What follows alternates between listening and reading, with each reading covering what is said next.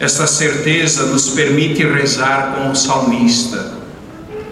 O Senhor é o pastor que me conduz, que nos conduz. Não me falta, não nos falta coisa alguma. A centralidade de Jesus na vida é expressão de uma experiência de encontro pessoal com o Senhor. Não vos chamo servos, mas amigos. O Senhor não abandona seus escolhidos, amigos.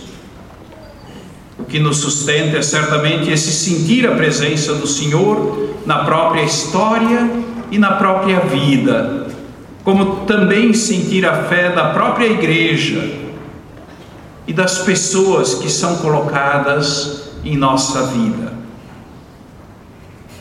O Evangelho, o Santo Evangelho, tesouro entregue a nós para ser vivido, testemunhado e anunciado, nós trazemos em vasos de barro, ou seja, na nossa fragilidade.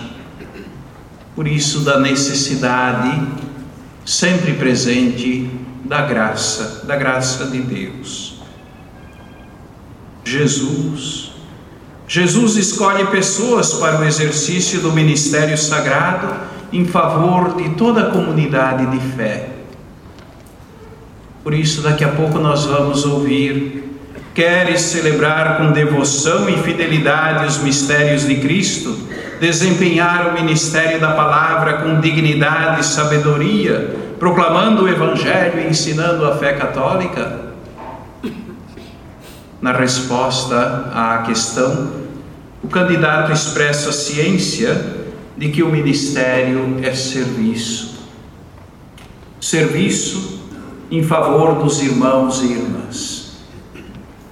Por isso, é chamado a ser próximo das pessoas, não fugir das contradições e da dor, oferecer as razões da própria fé, animar, orientar, santificar as irmãs e os irmãos. Ele não é um especialista do tempo livre, nem um engenheiro social. A preocupação com o social representa uma dimensão importante, sim, da vida pastoral e presbiteral, mas isolada não sustenta uma vida. Estar com o Senhor na intimidade, também na contradição, no campo de trabalho, talvez às vezes não sonhado e não desejado, na crise curtida, requer a compreensão de que o ministério é sempre dom da misericórdia divina, que requer compromisso com a verdade e a disposição para anunciar Jesus, o Cristo, onde a igreja o solicitar. Vos chamo amigos, é um plural. Aquele que é chamado pelo Senhor jamais está só não está isolado e nem pode se sentir isolado.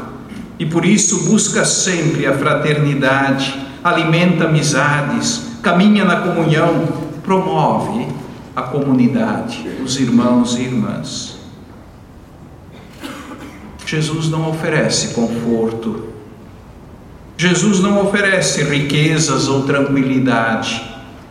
Oferece sim proximidade e propõe um caminho de seguimento e configuração como oportunidade privilegiada para globalizar a solidariedade humana e cristã. Que o Senhor te ilumine, Charles.